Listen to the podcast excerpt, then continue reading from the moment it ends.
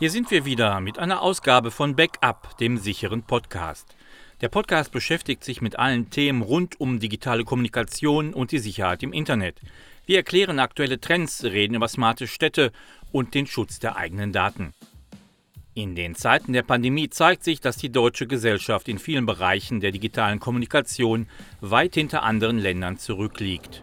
Ganz Deutschland? Nein, Gelsenkirchen macht hier eine kleine Ausnahme. Denn hier stellt sich die Westfälische Hochschule mit dem Institut für Internetsicherheit gegen den Trend. In der Öffentlichkeit ist das nicht immer so bekannt. Heute haben wir zwei Unternehmensgründer aus Gelsenkirchen zu Gast. Markus Hertlein von Sciences und Chris Wojciechowski von Aware7. Außerdem ist Professor Norbert Pohlmann vom Institut für Internetsicherheit dabei. Am Mikrofon Michael Voreger.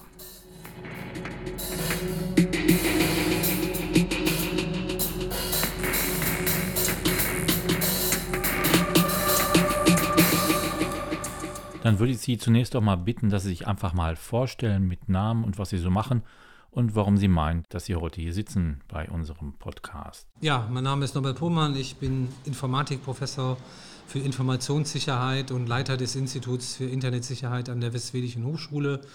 Und klar, wir sprechen heute über Cybersicherheit. Das ist mein Thema und deswegen sitze ich hier. Genau, mein Name ist Markus Hertlein. Ich bin einer der beiden Gründer und Geschäftsführer der Xines GmbH und wir beschäftigen uns mit dem Thema passwortlose Authentifizierung, elektronische Signaturen und alles rund um die Themen sichere digitale Identitäten. Ja, und mein Name ist Chris Wojciechowski. Ich bin einer von zwei Geschäftsführern der Aware 7 GmbH und unser Hauptgeschäftsfeld ist die Durchführung von Penetrationstests, das Planen und Durchführen von Awareness-Kampagnen und die Vorbereitung auf eine ISO 27001-Zertifizierung, was also ein Informationssicherheitsmanagementsystem darstellt. Eigentlich wollten wir nicht über Corona sprechen, müssen es aber doch schon ein bisschen tun. Wir haben in einer ähnlichen Konstellation ja schon mal zusammengesessen. Mich würde interessieren, wie ist die aktuelle Situation? Sind die Mitarbeiter alle wieder da? Arbeiten die im Büro? Sitzen die zu Hause? Wie sieht's aus? Ja, fangen wir mal vielleicht von hinten an. Ähm, genau, aktuell sitzen noch alle im Homeoffice und damit haben wir auch gute Erfahrungen gemacht. Dort dürfen die Mitarbeiter auch sitzen. Einen Tag pro Woche werden wir wieder einführen, äh, wo wir so gerne im Büro sitzen damit man wieder so ein bisschen den Flurfunk etablieren kann, der einfach nicht da ist. Ähm, auf der anderen Seite, wir arbeiten sehr viel mit Kommunen und Ländern zusammen und IT-Dienstleistern, alle, die sich darum drehen. Und ähm, nach den ersten Annahmen, dass Corona doch ein extremer Push sein könnte, direkt, äh, mussten wir leider die Erkenntnis haben, dass sich alles verschoben hat, also Auftragslage, Kommunikation. Und das auch so zwischen ja, acht und zehn Monaten tatsächlich. Also glücklicherweise ist nichts weggefallen. Hinten raus merken wir, genau, da ist eine Digitalisierungsoffensive im Gange, auch wenn die vielleicht noch nicht komplett da ist. Die Gelder sind da, aber äh, wir merken, dass das Ganze glücklicherweise nicht weggefallen ist, aber schon eine extreme Verschiebung gegeben hat, äh, was schon für eine Herausforderung gesorgt hat zwischenzeitlich. Chris Wojciechowski, ich denke mal bei Ihrem Namen, Sie kommen aus dem Ruhrgebiet, oder? Ja, das ist korrekt. Also ich komme aus Gelsenkirchen, das hört man auch zwischendurch. Das will ich auch gar nicht verstecken. Und ähm, genau, also ich komme aus Gelsenkirchen, habe auch in Gelsenkirchen studiert und jetzt auch hier in Gelsenkirchen das Unternehmen gegründet. Und wir haben von Corona ähm, eine ganze Menge gemerkt, weil gerade die ganzen Live-Hacking-Shows, die wir durchführen, die fanden plötzlich digital statt. Man musste sich mit Tools auseinandersetzen. Also das haben wir am Anfang gemerkt und wir merken aber auch jetzt zum, ja, ich sag mal Ende der Corona-Zeit, dass viele dankbar sind, dass wieder Veranstaltungen stattfinden. Also gestern erst waren wir in Gladbeck zu der ersten Startup-Messe und äh, da hat man also der Stimmung schon angemerkt, die sind alle glücklich, mal wieder vor Ort sein zu dürfen. Und das merkt man auch bei den Awareness-Kampagnen, die jetzt langsam wieder in Präsenz stattfinden. Professor Pohlmann, an der Hochschule sieht es noch ein bisschen anders aus. Nicht so gut, glaube ich. Ich komme gerade von der Hochschule und ähm, genau, da sitzen relativ wenige. Also es sind keine Studierenden da und die meisten Mitarbeiter sitzen auch im Homeoffice und äh, das wird auch noch ein bisschen bleiben. Und ich hatte eigentlich gedacht, die Vorlesung ist letzte Woche zu Ende gegangen, die ja im ganzen Semester online war. Jetzt eigentlich schon das dritte Semester online. Und ähm, genau, ich hatte gedacht, wir würden jetzt im Sommer die Klausuren wieder Präsenz machen. Funktioniert aber auch nicht. Die werden alle online stattfinden. Also ich werde jetzt in den nächsten zwei Wochen sehr viele mündliche Prüfungen machen über Videokonferenz, weil das für mich äh, die leichteste Möglichkeit ist. Habe ich im letzten Jahr ganz gute Erfahrungen mitgemacht und genau perspektivisch sieht es auch nicht gut aus. Also wir haben jetzt mal darüber diskutiert. Also das Präsidium hätte gerne, dass wir Hybridveranstaltungen im nächsten Semester machen. Und äh, genau das Problem ist nur, dass die Corona-Bedingungen an der Hochschule tatsächlich noch so sind, dass die Räume nicht voll genutzt werden können. Also in den Seminarräumen, wo dann meist die Masterveranstaltungen stattfinden, passen 65 Personen rein, da dürfen aber jetzt nur 13 sitzen. Und äh, wir haben dann mal auch diskutiert, Hybridveranstaltungen, ähm, genau, also wie organisiert man, dass nicht mehr als 13 kommen. Und ähm, genau, und das Problem ist, wenn ich eine Hybridveranstaltung mache, sind natürlich die, die dann online dabei sind, haben eine deutlich schlechtere Qualität. Also deswegen haben sich die meisten Kollegen halt jetzt äh, dazu entschlossen, auch im nächsten Semester nur online zu machen, weil wir damit jetzt prinzipiell ganz gute Erfahrungen gemacht haben. Die Qualität ist ganz gut. Es ist natürlich nur für die Studierenden, die sich nicht treffen und dann weniger zusammenarbeiten, natürlich eine Katastrophe, jetzt im viertes Semester dann wieder online nur dabei zu sein. Ähm, also von daher merken wir Corona noch ganz gut. Es würde eine Hoffnung geben, wenn die Studierenden fast vollständig äh, geimpft würden und äh, die Corona-Zahlen weiter runtergehen würden, dann würde sich das noch ändern können. Sieht aber nicht so aus. Das heißt, man hat einige Studenten noch gar nicht gesehen, wird sie auch in Zukunft nicht sehen. Das ist ja schon ein Problem. Genau, ich kann das so sagen. Im Master ist es ja so, die Masterstudierenden, wenn sie gut sind, brauchen ja nur vier Semester. Und ähm, genau, weil wir das dritte Semester machen, gibt es im Master einige Studierende, die ich noch nie physikalisch gesehen habe. Äh, und wenn das im nächsten Semester auch noch ist, schließen die ab, ohne dass man die physikalisch gesehen hat. Und das ist eigentlich, eigentlich eine Katastrophe, ja. Also man kann online schon ganz gut miteinander reden, aber ich habe ja überlegt, ob man vielleicht am Ende des Sommers vielleicht mal so eine Grillfete macht, um einfach nochmal die Leute kennenzulernen und dann unter Corona-Bedingungen wenigstens mal zusammenkommt ähm, muss man schauen, ob das in der Hochschule überhaupt machbar ist. Ja. Ich habe ja auch mit Studenten schon gesprochen und da hieß es immer, dass die Hochschule sehr familiär ist, also sehr persönlich. Und das ist natürlich ein wichtiges Kriterium für die Entscheidung, dort zu studieren. Ja, wie sieht das bei Ihnen aus? Wie sah es bei Ihnen aus? Also gerade die Präsenz vor Ort, die äh, hat äh, einen ganz großen Teil ausgemacht. Also gerade die äh, Lerngruppen am Anfang, dann aber auch die, äh, die ständige, der ständige Austausch. Und äh, ich kann mir das tatsächlich sehr schwierig vorstellen, jetzt rückblickend das Studium im Online durchgeführt zu haben. Also sehr schwierig für mich, das so zu ähm, übertragen. Deswegen, ähm, ja, ich bin da bei den Studenten. Ich glaube, das ist ein großer Verlust. Und ich hoffe, dass sie bald ähm, in, den, in den Präsenzunterricht zurückkehren können. Ja, ja würde ich, würde ich eh nicht sehen. Also genau, man lebt ja auch eh gerade als Student ein bisschen von dem Austausch, den man hat. Genau, wenn der weg ist, dann dann kommt es halt einen Ticken zu kurz. Und ähm, genau so eine Grillfete beispielsweise würde ich als Student oder hätte ich damals begrüßt nochmal, um mal irgendwie das Studentenleben, also selbst im Master will man ja noch mal ein bisschen vielleicht auch noch mal rausgehen, sich austauschen und mal ein Bier zusammen trinken. Und äh, das funktioniert halt momentan da nicht richtig. Also ich wäre jetzt nicht gerne Student in der Zeit, muss ich gestehen. Vor einiger Zeit haben die Start-up-Unternehmen aus Gelsenkirchen einen Brief an Peter Altmaier, den Wirtschaftsminister, geschrieben. Der ist von hier aus Gelsenkirchen auf die Reise gegangen.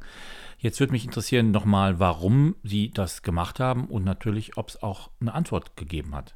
Der Hintergrund war folgender. Also unser Bundeswirtschaftsminister Peter Altmaier hat sich im Kontext der Hannover Messe hingestellt und sich darüber ausgelassen, dass die Digitalisierung in der Behörde oder in der digitalen oder in der Verwaltung nicht so schnell vorangehen würde, wie sie könnte oder sollte.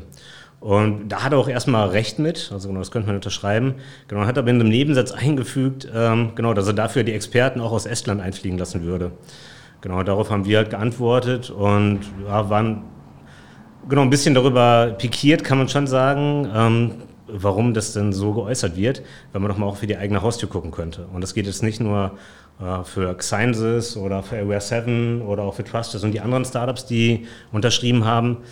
Genau, natürlich sitzen hier gerade im Ruhrgebiet halt extrem gute Startups, die vielleicht noch gar nicht so die äh, Berücksichtigung finden, wie sie haben sollten. Genau, aber auch für die Kollegen aus Berlin, Hamburg und München gilt das Gleiche. Also wir haben hier super gute Power-Startup-Szene, wir sind alle sehr gut ausgebildet. Und ähm, ja, das, das widerspricht dann so ein bisschen. Ne? Also wir haben Startup-Beauftragte ja auch in der, auf der Bundesebene mit Thomas Jatzombeck und dergleichen allen. Genau, vielleicht hätte Herr Altmaier ihn auch mal fragen sollen, als Düsseldorfer Kollege. Also er, er sollte ja sich zumindest ein bisschen in der Startup-Szene auskennen. Ja, und gab es eine Antwort? Genau, leider aus dem Bundeswirtschaftsministerium nicht. Ähm, genau, typischerweise ist dann ja so, dass solche Briefe, und das ist natürlich auch klar, äh, von anderen Seiten der Politik aufgegriffen werden. Genau, also Marco Buschmann als Gelsenkirchener und FDP hatte sich dazu geäußert. Genau, die, die WATS und die FAZ haben es aufgenommen. Ähm, genau, dadurch kamen extrem positive Rückmeldungen aus der Branche oder aus verschiedenen Teilen der Branchen äh, zurück. Das ist schon passiert, aber genau, also Peter Altmaier hat sich persönlich nicht bei uns gemeldet. Ja, das ist schade. Da hätte mich die Antwort natürlich sehr interessiert. In dem Bereich Digitalisierung tut sich ja in Gelsenkirchen eine Menge. Jetzt war ja Corona so etwas wie ein Test für den Stand der Digitalisierung. Sie haben ja auch schon ein paar Dinge beschrieben. Wie würden Sie denn die Situation bewerten? Wie ist die Situation an den Schulen, an der Universität und auch im alltäglichen Bereich äh, in der Digitalisierung?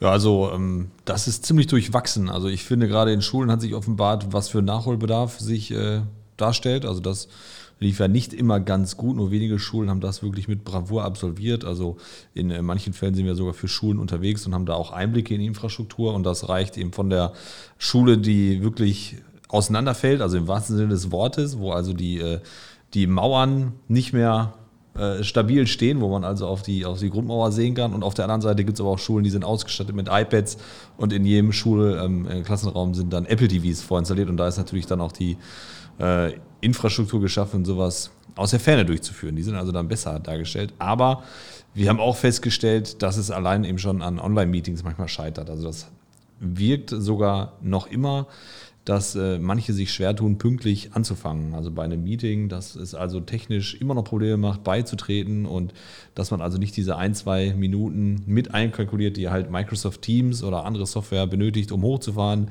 Und man also auch bei den Online-Meetings fünf bis zehn Minuten später anfängt, obwohl das ja eigentlich unnötig ist. Also das zeigt sich also auch, dass da äh, es an so Kleinigkeiten hapert, aber eben auch an den ganz großen Problemen. Also wir haben immer noch die gleichen Probleme wie vorher. Und das fängt an bei dem Passwort und das hört auf bei modernen Technologien, die einfach nicht zum Einsatz kommen. Ihr Thema ist ja auch vor allem die Sicherheit. Da geht es natürlich auch aus meiner Sicht um den Datenschutz. Äh, jetzt weiß ich, dass bei den Schulen es ein großes Problem war, bestimmte Tools einzusetzen. Das fing also auch schon bei Zoom an, das ja eine Videokonferenz äh, ermöglicht, die sehr einfach und bequem zu handhaben ist aber was an vielen Schulen gar nicht möglich ist. Haben Sie denn eine Empfehlung, was man nutzen sollte, was sicher ist und was auch dem Datenschutz äh, gerecht wird? Ja, also dem Datenschutz gerecht zu werden, das ist natürlich eine ziemlich große Anforderung, gerade erst, weil die Datenschutzgrundverordnung ja, ich sage mal, noch recht jungfräulich ist. Also wir haben ja erst einige Jahre damit zu tun und da sind sich die Schulen nicht an allen Stellen sicher, welche Anforderungen jetzt erfüllt werden müssen und welche nicht. Also es gibt ja Schulen, die setzen dann Produkte von Microsoft ein, andere wiederum setzen auch Produkte von Google ein und andere wiederum setzen aber auch auf Zoom. Also hier ist dann die Frage, ähm, ja, welchen Weg geht man denn? Man könnte ja auch grundsätzlich das Ganze selber betreiben.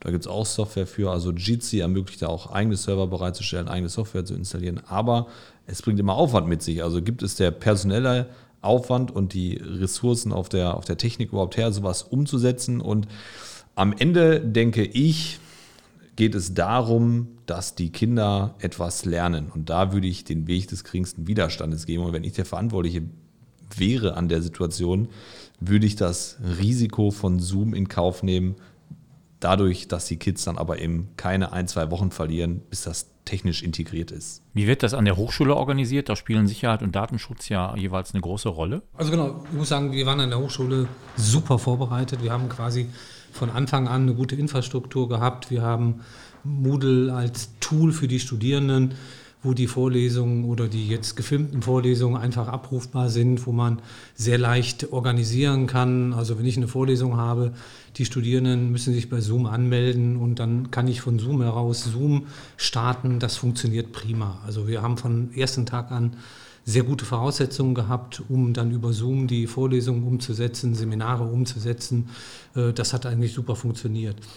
Aber ich möchte vielleicht auch noch mal ähm, was über die Digitalisierung insgesamt sagen. Also ich finde, Corona hat ja gezeigt, dass wir eigentlich es geschafft haben, doch relativ gut äh, die Arbeitsplatzsituation zu meistern. Also genau, also viele sind ja im Homeoffice, die Technologien funktionieren, wir haben sehr schnell auf Videokonferenzen umsetzen können und wir haben sehr schnell äh, Tools, äh, wo man gut mit zusammenarbeiten, eingeführt und äh, wir haben festgestellt, dass die Infrastruktur in Deutschland im Internet gut ist, robust genug ist, auch den schnellen oder höheren Anforderungen gut gerecht zu werden. Ähm, auf der anderen Seite muss man sagen, haben wir natürlich auch die Grenzen des Föderalismus kennengelernt.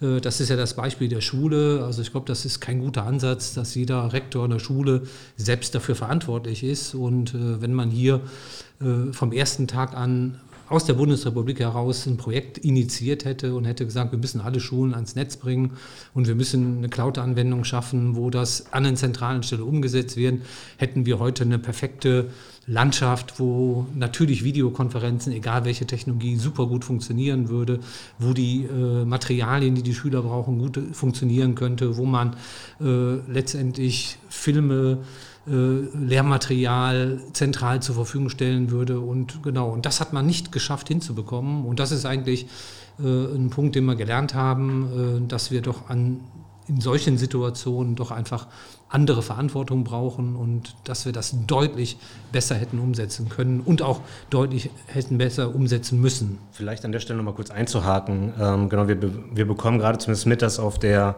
Ebene von Authentifizierung und von Identitäten genau solche Themen vereinheitlicht werden sollen, auch im Schulkontext. Also wir haben es selbst mitbekommen, einer unserer Mitarbeiter hat drei Kinder und die Frau ist Lehrerin. Ähm, genau, und dann gab es halt die Herausforderung, wie managt man das Ganze zu Hause? Und ähm, genau, da war es eigentlich genauso wie Professor Pohlmann gesagt hat, da waren die Hürden gewesen.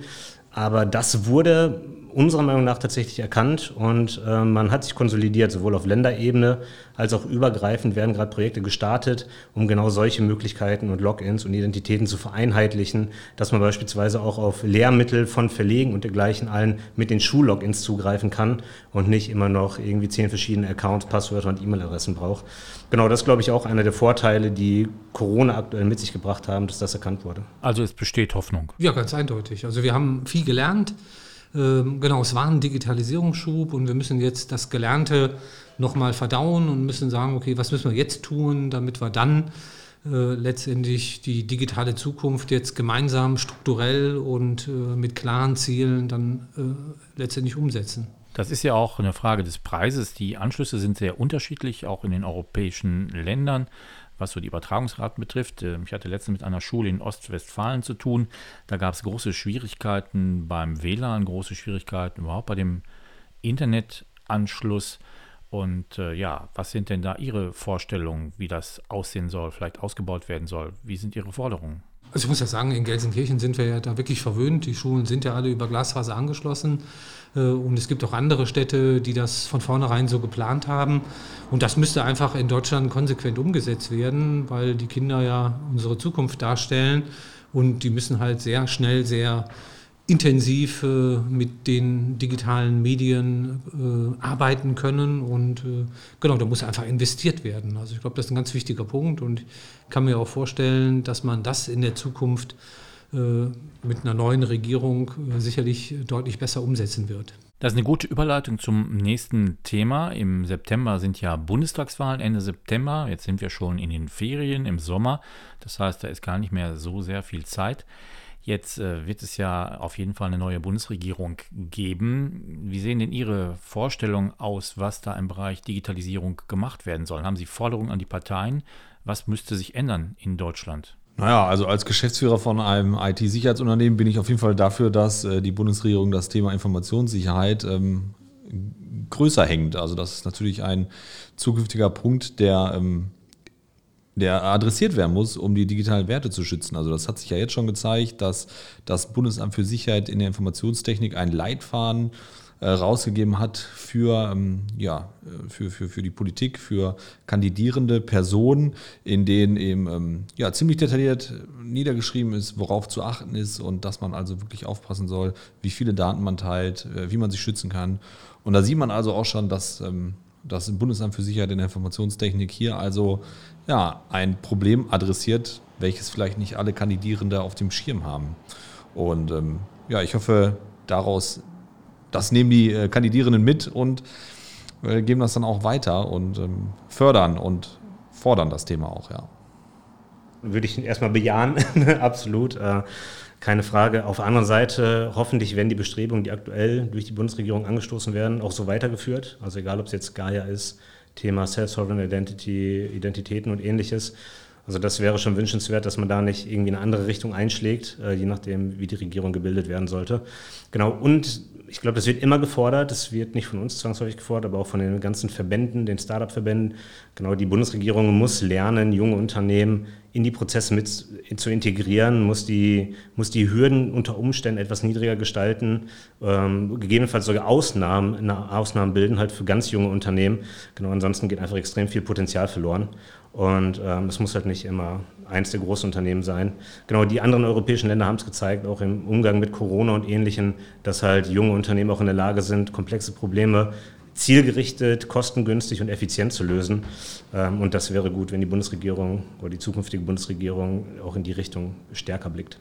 Was ja, sagen wir mal, sehr positiv ist, dass eigentlich alle Parteien sich darüber Klar sind, dass wir im, in der nächsten Legislaturperiode ein Digitalministerium oder sowas ähnliches haben werden.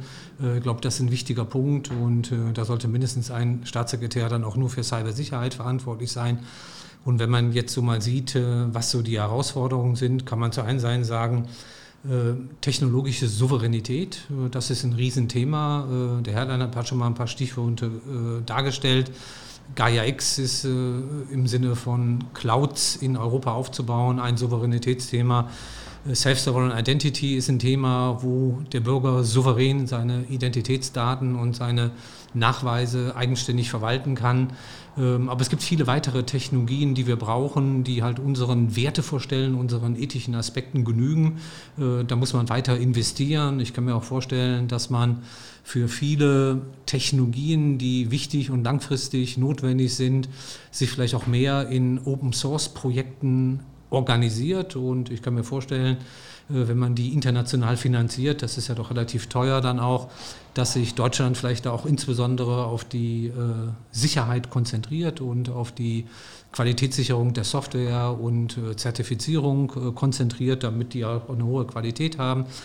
Ähm, ich glaube aber auch, dass die nächste Bundesregierung äh, darauf achten muss, dass die Gesetze, die es gibt, wir haben ja darüber gesprochen, äh, Bundesdatenschutzgesetz, IT-Sicherheitsgesetz, äh, ähm, genau, dass man da halt nochmal konsolidiert, also dass man da nochmal eine Klarheit schafft, äh, dass die Gesetze, die in Europa generiert werden, dann halt auch in Europa überall letztendlich angewandt werden. Wir haben ja das IT-Sicherheitsgesetz in Deutschland, wir haben die NIST äh, in Europa und die sind nicht ganz übereinstimmend. Also eine Klarheit der Gesetze äh, würde nochmal eine Menge äh, äh, mit sich bringen.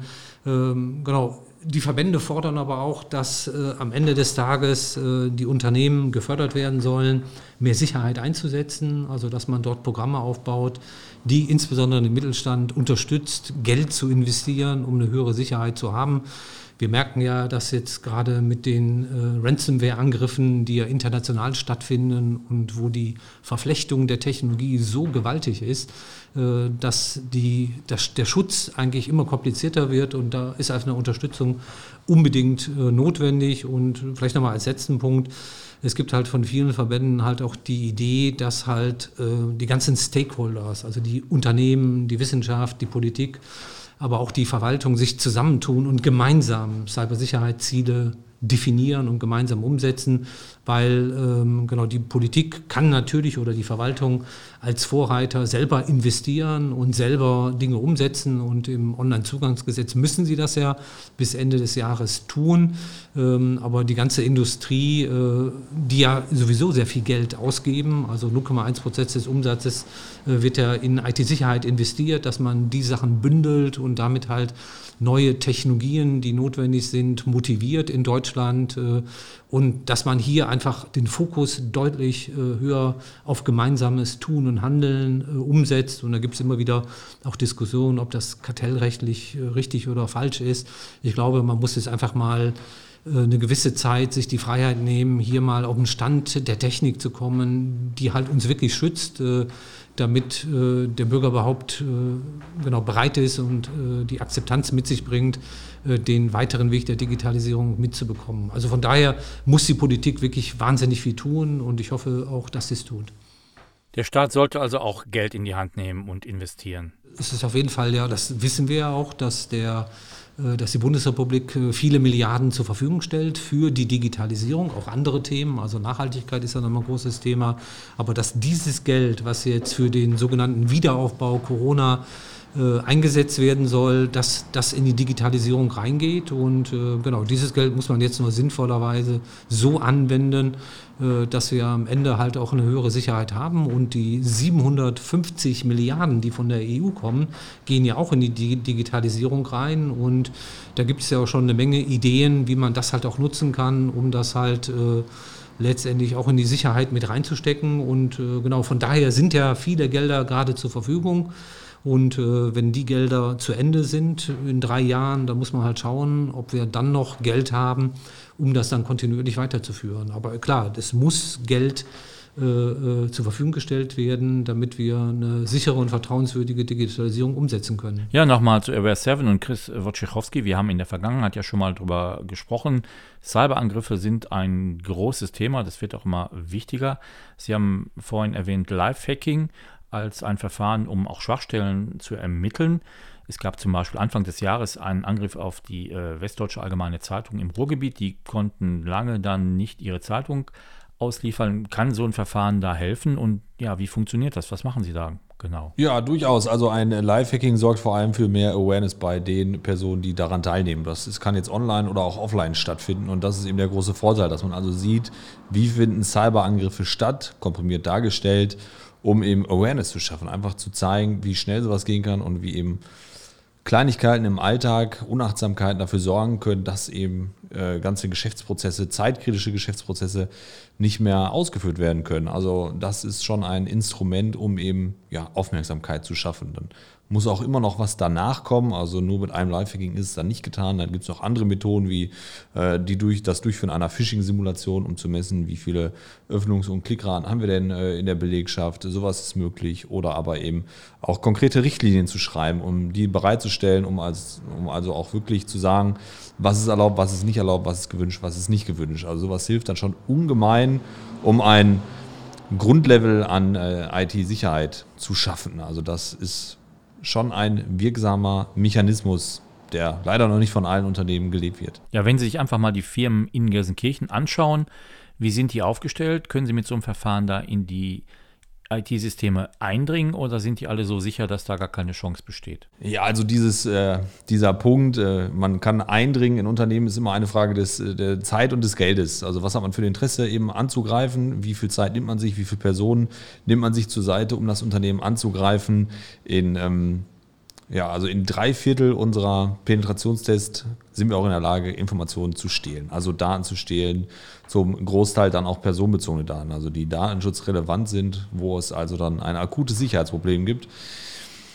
Und an der Stelle helfen wir natürlich. Wir sagen, ähm, dass wir diese Probleme entdecken, bevor es Kriminelle tun. Denn ähm, das will ich also wirklich niemandem wünschen, eine anonyme E-Mail zu bekommen, in der fachmännisch dargestellt ist, was für ein Sicherheitsproblem besteht, auf welche Daten zugegriffen worden ist und welche Anforderungen man jetzt hat. Also dazu zählt zum Beispiel dann die Meldung an den Landesdatenschutzbeauftragten, das Schließen der Sicherheitslücke und das Informieren der Kunden. Und ähm, genau, dann ist erstmal alles andere unwichtig. Das äh, ist, wird auf jeden Fall dann eine stressige Woche, das kann ich Ihnen sagen. Ja, jetzt hat man den Staat gerade schon als Akteur ja, Professor Pohlmann wollte noch was dazu sagen. Ja, ich würde noch mal mit dem Awareness vielleicht auch noch mal, noch mal deutlich machen, warum das einfach wichtig ist. Also wir haben ja jetzt mit dem Kaseya-Angriff gesehen, äh, dass viele, viele Zehntausende Unternehmen mit Ransomware äh, verseucht worden sind, äh, weil ein, ein, amerikanischer Provider, ein Dienstleister letztendlich gehackt worden ist. Und ähm, genau, das kann man sagen, Genau, haben wir nicht genug, sagen wir mal, Cybersicherheitsmechanismen dagegen zu wirken? Da muss man sagen, ja, also man hätte sicherlich mehr tun können, aber es hat einfach Grenzen. Also sagen wir mal, die Idee, dass wir Cybersicherheitsmechanismen haben, die vollständig dagegen wirken, die wissen wir ja schon lange. Das haben wir gerade immer diskutiert, dass wenn man genug Energie reinsteckt, wird man dann angegriffen werden kann. Das heißt, wir haben immer ein Restrisiko. Und genau die Awareness geht halt rein, was machen wir mit dem Restrisiko? Und äh, ich sag mal, wenn die Unternehmen, äh, sagen wir mal, im Vorfall einen Notfallplan gehabt hätten und, sagen wir mal, gewusst hätten, ich brauche ein gutes Backup, um dann meine Systeme schnell wieder einzuspielen und ich muss das trainieren, ähm, dann würden diese vielen, sagen wir mal, Geschäfte, Koop in Schweden, hätten nicht jetzt ein paar Tage zumachen müssen, sondern die hätten gewusst, wenn das passiert, dann müssen wir halt ein Reset machen, müssen neu einspielen und wir sind in einer Stunde wieder betriebsbereit. Ähm, aber das hat man nicht trainiert, man hat keinen Notfallplan gehabt und ich glaube, äh, dass da eine Menge an Aufklärung notwendig ist und dass man da halt Richtlinien braucht, wie man im Notfall mit umgeht. Und das ist sicherlich halt ein Punkt, äh, wo wir uns darauf einstellen müssen, dass einmal die intelligenteren Angriffe, die wir gerade sehen, die immer schneller sich verbreiten und dann auch eine sehr breite Wirkung haben, dass sich die Firmen darauf vorbereiten. Und dafür müssen sie aufgeklärt werden, müssen geschult werden, müssen Richtlinien schreiben, müssen das trainieren. Und wenn sie dann einen guten Notplan haben, kann man den Angriff vielleicht nicht immer verhindern, aber man kann zumindest den Schaden deutlich reduzieren. Bei der Wirtschaft könnte es ja sein, dass darauf geachtet wird, dass die Kosten auch stimmen. Deswegen gibt man vielleicht nicht so viel für IT-Sicherheit aus. Das kann ja ein Punkt sein. Jetzt gibt es aber noch andere Organisationen, zum Beispiel den Deutschen Bundestag, wo man ja auch annehmen sollte, dass da auf Sicherheit geachtet wird. Aber jetzt gab es da auch vor einiger Zeit einen Hackerangriff, der sehr erfolgreich verlaufen ist. Man sollte ja eigentlich meinen, dass da mehr darauf geachtet wird, auf die Sicherheit und dass da ein höherer Standard äh, herrscht. Das scheint aber nicht so der Fall zu sein. Ja, die Herausforderung beim Bundestag ähm, kommt ja durch die heterogene Landschaft. Also die Parteien sind zum Teil für die Infrastruktur selber verantwortlich und äh, haben natürlich die Mittel auch dann entsprechende Verantwortlichkeiten, verantwortliche Stellen zu besetzen, aber das findet eben nicht immer gleich statt. Und ähm, ja, wenn sowas, wenn so eine Infrastruktur vorliegt, dann muss man eben nur nach dem einem Loch in, im Fass suchen und hat dadurch dann eben den, äh, einen möglichen Einstieg. Angriffe auf den Bundestag sind natürlich nicht, ähm, ich sag mal, zählen nicht zu der Kategorie 0815 Angriffe, die sind schon koordiniert, die sind schon organisiert, ohne Frage, aber ähm, ja, ich würde, es würde mich nicht überraschen, wenn ich in den Nachrichten lese, dass das wieder passiert ist. Der Staat und die Institutionen spielen ja auch so ein bisschen eine zwiespältige Rolle, weil die auch äh, durchaus neugierig sind und auch Dinge wissen wollen, die vielleicht nicht jeder preisgeben möchte. Und da gibt es auch aktuell äh, Maßnahmen, wo halt dann auch IT unsicher gemacht wird. Stichpunkt oder Stichwort wäre hier der Staatstrojaner. Was verbirgt sich denn dahinter? Ja, vielleicht kann ich da mal antworten. Also genau, wir müssen einfach feststellen, dass der Staat natürlich die Aufgabe hat, auch im Cyberraum Strafverfolgung umsetzen zu können, um halt, sagen wir mal, Angriffe, die wir gerade sehen, möglicherweise verhindern zu können oder auch terroristische Angriffe äh, auch frühzeitig zu erkennen und auch das zu verhindern. Also die Notwendigkeit ist gar nicht in Frage gestellt. Die Frage ist nur, wie setzt man es um? Und äh, der Staatstrojaner ist die Idee, dass man Mailware, also wie eine Ransomware, also wie die kriminellen Organisationen unerlaubt äh, auf die Rechner der äh, Bürger aufspielt, um dann über diese Mailware letztendlich an die Klartextdaten der Kommunikation kommt. Also genau, äh, zum Beispiel WhatsApp. Ähm, genau, und wenn das jetzt äh, schadfrei umgesetzt werden könnte, wäre es auch kein Problem. Aber dafür muss man Schwachstellen nutzen, die nicht dem Hersteller bekannt gegeben werden. Und äh, das bedeutet eigentlich, dass alle, alle Rechner, die diese Schwachstelle potenziell haben, geschwächt werden. Also jeder Bürger ist angreifbar, weil der Staat eine Schwachstelle nicht an den Hersteller gibt. Und das ist eigentlich auch die große Kritik daran, äh, dass man sagt, nur weil es, sagen wir mal, 0,1 Prozent äh, äh, potenzielle Kriminelle oder Terroristen gibt, dass man den ganzen Staat und die ganze Wirtschaft damit schwächt. Und das ist eigentlich die große Kritik. Und ich bin ja selber auch mit an einer Verfassungsbeschwerde beteiligt als Norbert Pohlmann, aber auch im äh, äh, Bundesverband der IT-Sicherheit Teletrust. Und äh, genau, und deswegen finde ich die Umsetzung eines Staatsorganer nicht gerechtfertigt, weil wir genau das Gegenteil wollten. Und der Staat hat ja auch mit dem IT-Sicherheitsgesetz alles getan, damit halt unsere kritische Infrastruktur sicher ist, würde aber über den Staatstrojaner genau das Gegenteil tun. Und äh, genau, und dieses Dilemma äh, muss aufgelöst werden. Und äh, genau, wir bieten ja immer dem Staat auch an, hier mal im Dialog zu gehen und zu überlegen, was sind die Alternativen, äh, die man hier nutzen kann. Aber das ist wieder immer mal ganz schnell so um die Ecke, versucht man das in Gesetze zu verfolgen. Also von daher bin ich völlig dagegen. Also ich bin nicht gegen eine Strafverfolgung im Cyberraum, sondern ich bin gegen den Mechanismus Staatstrojaner. Wie sehen das die Unternehmensgründer aus der Sicherheitsbranche? Also ich würde mich da Professor Pohlmann komplett anschließen und auch weiterführen. Die Diskussion immer über Aufschwächung von Verschlüsselung und Ähnlichem ähm, geht in die gleiche Richtung. Also da muss der Staat halt aufpassen, dass er halt nicht die Wirtschaft gefährdet oder auch Privatpersonen gefährdet ähm, und nicht irgendjemand dadurch halt unter Generalverdacht nehmen kann. Also die Ausarbeitung sowohl auf technologischer Ebene, aber als auch auf gesetzlicher Ebene. Also wann darf sowas wie eingesetzt werden, wie kommt man an die Rechner ähm, oder auch an die Smart Devices, das ist halt sehr, sehr, sehr, sehr sensibel und da muss halt sehr genau vorgegangen werden. Also genau prinzipiell grundsätzlich Malware äh, zu platzieren, per se kein guter Ansatz, äh, weil es genau in die Richtung geht, die Professor Pohlmann gerade auch erwähnt hat. Es werden Sicherheitslücken geöffnet und äh, der gemeine Hacker, der wird auch in der Lage sein, genau diese auszunutzen. Ich sehe noch ein anderes Problem an der Stelle, dass äh, wenn Kriminelle digitale Kommunikation nutzen, die sich durchaus bewusst sind, dass sie dann auch beobachtet werden. Das hat man ja bei den Krypto-Handys gesehen. Also zwei Vorfälle. Einer äh, davon war ja EncroChat, wo also dann die Infrastruktur des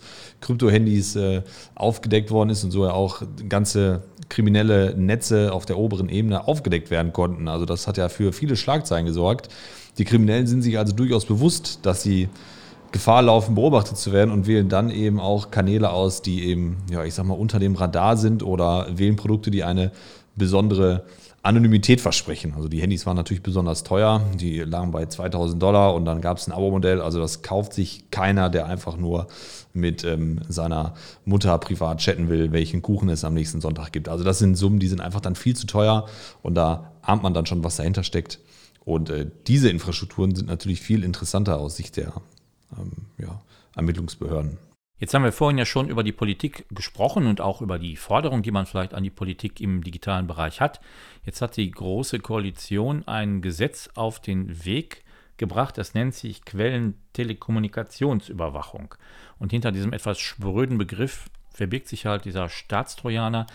Das ist jetzt erstmal im Bundesrat gescheitert. Das heißt, der Verfassungsschutz darf sowas einsetzen, die Polizei bisher noch nicht. Wie ist denn Ihre Einschätzung, Erwartung, dass solche ja, Verfahren, Gesetzgebungen, Gesetze zurückgenommen werden, möglicherweise mit einer neuen Bundesregierung? Ist eine, ja genau, die, die Aussage ist halt meiner Meinung nach extrem schwer zu bewerten. Ähm, genau, weil typischerweise entwickeln sich solche Gesetze immer fortlaufend. Ähm, genau, wir, man muss darauf achten, dass keine Präzedenzfälle geschaffen werden können, die so eine Tragweite haben, dass äh, so Technologie lapidar eingesetzt werden kann. Und, äh, aber prinzipiell, also ich muss gestehen, wir kommen als Technologieanbieter aus der Sicht, dass wir Sachen äh, so sicher machen, wie es geht. Ähm, genau, natürlich, wir wollen wir die Kunden nicht haben, die sowas ausnutzen, so wie Chris gerade es geschildert hat. Ähm, aber es ist zumindest zu befürchten, dass auf Gesetzesebene äh, meiner Meinung nach sowas eher nicht zurückgenommen wird. Also das, genau, da gucken wir vielleicht nochmal zu Professor Pohlmann rüber. Genau, wenn der Teletrust sich anstrengt und äh, vielleicht dort nochmal in die Politik eingreifen kann, sind das nochmal Themen. Aber das sind halt Möglichkeiten, wo meiner Meinung nach nur Verbände oder auch Zusammenschlüsse von Verbände überhaupt eine Möglichkeit haben, ähm, noch in die Politik einzugreifen. Ich, ich glaube, wir brauchen halt eine öffentliche Diskussion, was geht und was geht nicht. Also wie gesagt, Strafverfolgung ist absolut notwendig, aber es muss halt angemessen sein und sie darf nicht uns alle schwächen. Und diese öffentliche Diskussion findet ja nicht statt. Also oft das Innenministerium oder Justizministerium äh, sind im Geheimen dabei, solche Gesetze auszuformulieren und dann werden die halt äh, kurz äh, vor Ende der Sommerphase mal schnell nachts um 3 Uhr beschlossen. Ähm, und, das darf es nicht sein. Es muss eine öffentliche Diskussion geben und es muss klar sein, wir brauchen das und wir müssen Mechanismen finden, womit man das dann halt auch mit gutem Gewissen umsetzen kann und wo halt ähm, der Staat in seiner Pflicht, der Staat muss uns ja schützen, das ist ja seine Aufgabe, da ist er zu verpflichtet und kann nicht einerseits Schwachstellen nicht weitergeben. Äh, und genau, das muss diskutiert werden und ich glaube auch, man wird Lösungen finden, die in der Gesellschaft akzeptiert werden und dann gehen die auch durch den Bundesrat. Jetzt ist es nicht Ihre Aufgabe, so eine gesellschaftliche Diskussion ja anzustreben, zu fördern, auch vielleicht einzuleiten. Und dieser Begriff Quellen-TKÜ ist jetzt auch, wie gesagt, schon sehr spröde. Das ist jetzt nicht so etwas, wo man ja eine breite Öffentlichkeit erstmal auf den ersten Blick erreicht. Was ist aus Ihrer Sicht denn zu tun, damit da eine breite gesellschaftliche Diskussion vielleicht auch entsteht? Können Sie was dazu tun? Ich persönlich, ich habe jetzt schon mehrere Artikel oder Kommentare und sowas veröffentlicht, wo äh, letztendlich die Problematik äh, detailliert aufgeschlüsselt wird, um nochmal Werbung dafür zu machen, dass der Staatstrojaner nicht das richtige Mittel ist.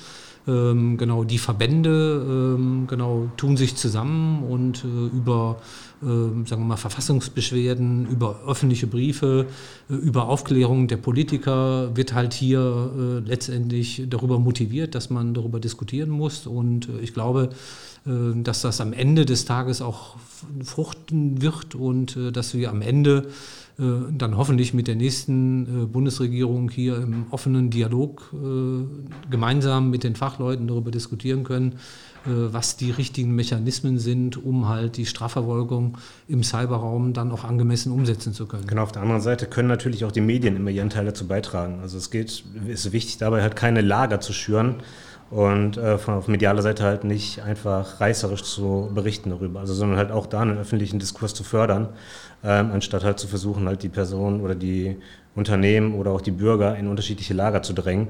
Ähm, das, glaube ich, ist auch ein wesentlicher Bestandteil, damit halt genau die Vorarbeiten, die ja gerade alle geleistet werden, äh, dann auch in der breiten Bevölkerung aufgenommen werden und dort auch diskutiert werden. Es gibt ja Themen, die haben äh, durchaus äh, polarisiert in der Vergangenheit. Also eins, äh, an das ich mich immer erinnere, ist die Vorratsdatenspeicherung. Also da ging es ja auch darum, dass eben Daten äh, länger gespeichert werden als zum jetzigen Augenblick, um eben dann eine Strafverfolgung besser zu ermöglichen oder überhaupt erst zu ermöglichen. Und ähm, genau da hat äh, eine ziemlich große öffentliche Diskussion stattgefunden. Und ähm, ja, sowas wünscht man sich dann auch für andere Themen. Also dass also hier auch Initiativen dann ergriffen werden, um eben da ich sag mal, Einhalt zu gebieten, dass es eben nicht so sinnvoll ist, weil man eben auch in andere Länder schauen kann, ob das denn ein erfolgsversprechendes Werkzeug ist und das kann man dann sagen, ist es in dem Fall nicht, also bei der Vorratsdatenspeicherung. Also das hat sich dann ja gezeigt und ähm, ja, da haben wir aktuell einen ganz guten Stand und so einen Diskurs würde man sich dann auch eben bei anderen Themen wünschen. Jetzt ist der Staatstrojaner ja so etwas wie ihr ja, direkter Feind oder vielleicht auch Freund, je nachdem, wie man das dann auch bewerten möchte weil es natürlich auch in ihrer Arbeit eine, eine Rolle spielt, ihre Sicherheitssysteme sich möglicherweise auch auf, darauf ausrichten, dagegen zu arbeiten. Bei Antivirenherstellern weiß man das schon, die haben schon sehr deutlich gemacht, dass das nicht anders behandelt wird als ja, normale Malware, auch erkannt und dann bekämpft wird. Wie schätzen Sie das ein, wenn das direkt Ihr Geschäftsfeld betrifft? Ja, also Staatstrojaner sind brandgefährlich. Also wenn die Software installiert ist, und äh, jede Software bringt eben weitere Probleme mit sich. Also man hat ja eigentlich immer nur so viel Software installiert wie nötig und so wenig wie möglich, um eben auch hier das Risiko zu reduzieren. Mit einem Straßenhörner hat man wieder mehr, mehr Software auf dem Computer. Da ist die Frage, wer kontrolliert den Kontrolleur? Also wer sorgt denn dafür, dass wirklich der Staatstrojaner nur dafür eingesetzt wird, wofür er auch geplant ist? Äh, kann der Zweck entfremdet werden? Wie läuft die Kommunikation ab? Also da stellen sich eine ganze Menge Fragen, die wir beantworten müssen, auf die ich keine Antworten aktuell kenne. Also hier haben wir eine Bedrohung, die wir schlecht kontrollieren können und dass Antivirenhersteller eben einen Staatstrojaner behandeln wie andere Malware, das ist sinnvoll, aber wir wissen auch, dass Antivirensoftware schon längst nicht mehr alle Arten von Schadsoftware erkennen kann. Also das hat WannaCry gezeigt, das zeigen aktuelle Ransomware-Kampagnen und das zeigen auch äh, ja, äh, Industrie- und Wirtschaftsspionagekampagnen, die eben mit den nötigen monetären Mitteln ausgestattet sind. Also da haben wir leider kein Allheilmittel mit den Antivirenherstellern. Jetzt kommen wir langsam zum Ende. Ich würde auch gerne nochmal zurückkommen nach Gelsenkirchen. Wir sitzen ja heute hier im Wissenschaftspark in Gelsenkirchen, einem Standort, wo es mittlerweile sehr viel IT-Unternehmen gibt, IT-Startups gibt. Das gilt auch für den Stadtteil Ückendorf. Das ist ja sowas wie ein kleiner Schwerpunkt. Die Frage stellt sich natürlich, was müsste man tun, damit das noch ein bisschen bekannter wird? Weil wenn man jetzt sieht, dass der Wirtschaftsminister Peter Altmaier scheinbar ja nicht so ganz genau Bescheid wusste, was hier passiert und vielleicht auch was in Deutschland passiert, da ist es dann scheinbar doch nötig, dann noch ein bisschen was für ja, Werbung, für Marketing und auch für Informationen zu tun. Was steht da auf der Tagesordnung? Ja, wir sind ja gerade dabei, genau solche Sachen gemeinschaftlich voranzutreiben. Also es gibt ja genau den Austausch hier auf äh, Unternehmerebene, auf Startup-Ebene mit Hochschulen und mit dem Professor und dergleichen allen, aber auch mit der Stadt, damit man halt genau dazu kommt, ähm, ja, eine, eine vertrauenswürdige Marke aus Gelsenkirchen herauszuschaffen, aus dem Ruhrgebiet herauszuschaffen. Ich meine, wir haben alle Möglichkeiten, wir haben alle Mittel, selbst in Gelsenkirchen, ähm, genau, verbunden mit Bochum wird es halt nochmal um einiges größer, aber wir haben ja genau die Möglichkeiten hier. Also wir haben gute Unternehmen, wir haben eine gute Ausbildung, wir haben gute Forschungsinstitute, gute Hochschulen. Und das muss man jetzt gemeinsam nach außen tragen. Und ähm, ich glaube, sowohl die Aware 7 als auch wir machen das einzeln immer wieder.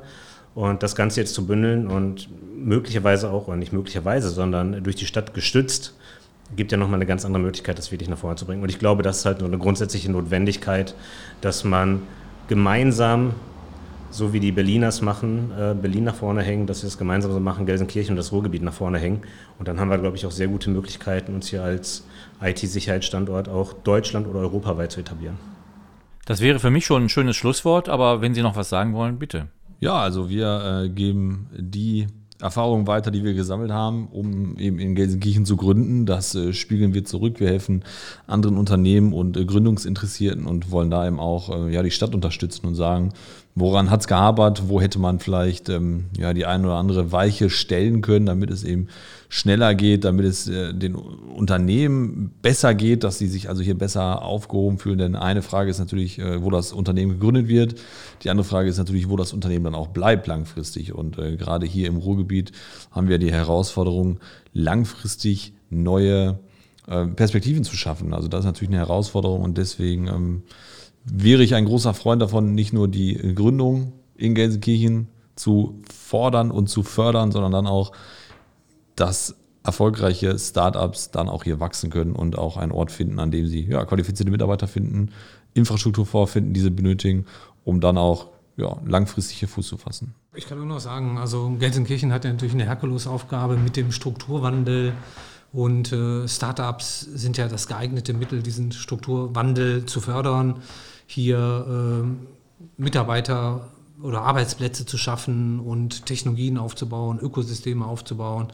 Und äh, ich glaube, genau, wir haben ja in den letzten Jahren hier gezeigt, dass es möglich ist. Und ich denke, man muss halt mit allen Stakeholdern der Stadt jetzt überlegen, wie man das weiterführen kann und wie man tatsächlich vielleicht auch eine Marke hat, die man nach außen stellen kann, um einerseits weitere junge Leute zu motivieren, hier ein Startup zu gründen, um die Marke nach außen zu treiben und darüber halt die Startups hier sind erfolgreich in Deutschland und weltweit äh, äh zu unterstützen.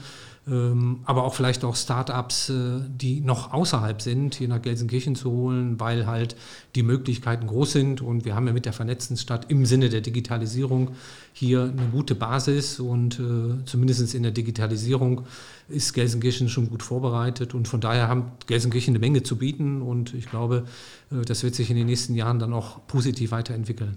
Ja, mit diesem positiven Ausblick wären wir für heute erstmal am Ende. Es wird nach den Ferien, nach dem Sommer weitergehen mit Backup, dem sicheren Podcast. Und ich möchte mich jetzt erstmal bei unseren Gästen bedanken. Vielen Dank. Das war's für heute mit Backup, dem sicheren Podcast. Glück auf!